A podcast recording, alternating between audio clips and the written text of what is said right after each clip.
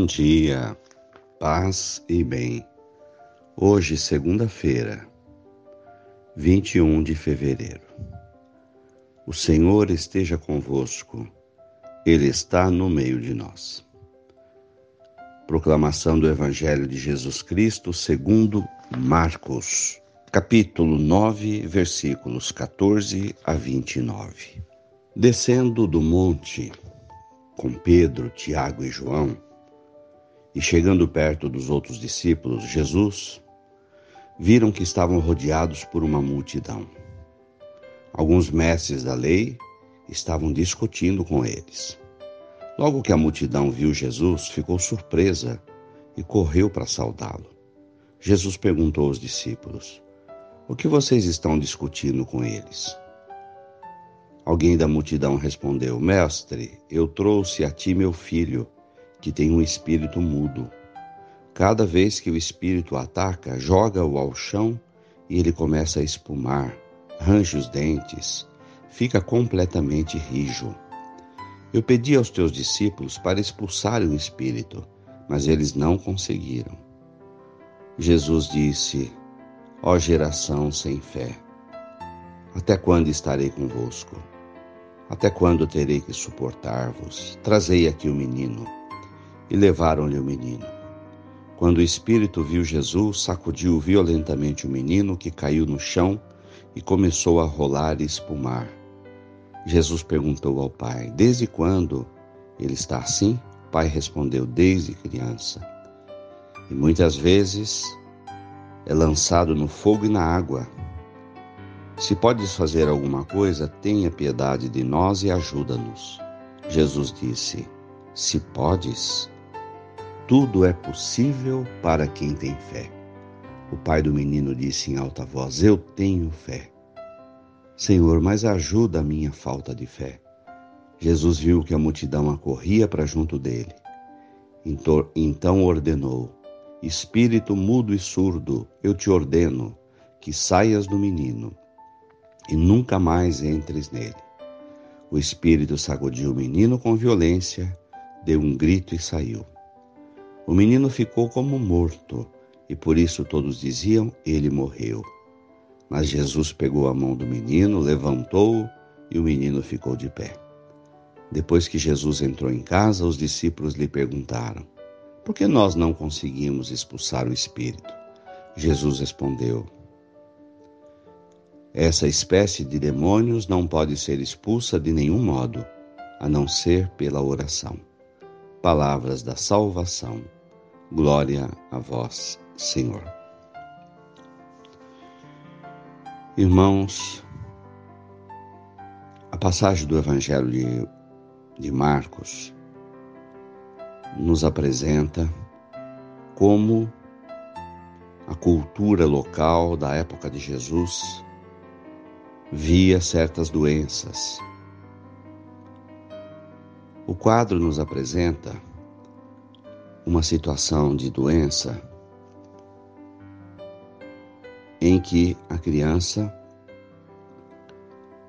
possivelmente tivesse alguma convulsão, algum problema que indica algo que a gente conheça hoje como algum problema cerebral e que provoque desmaios.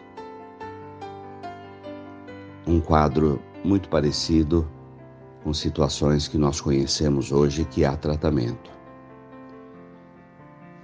E essa doença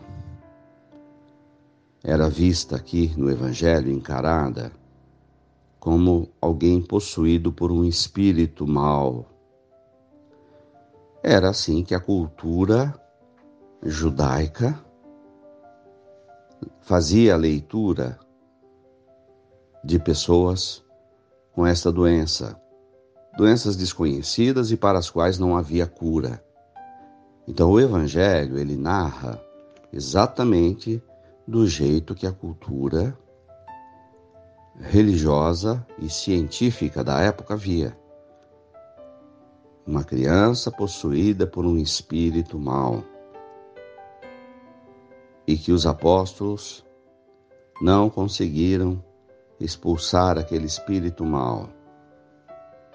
E Jesus é que vem e que expulsa o espírito da criança, ou seja, Jesus cura o menino. O Evangelho de Marcos é um evangelho de curas, que apresenta todos os relatos das andanças de Jesus e, da grande multidão que acorria a ele, pedindo para que Jesus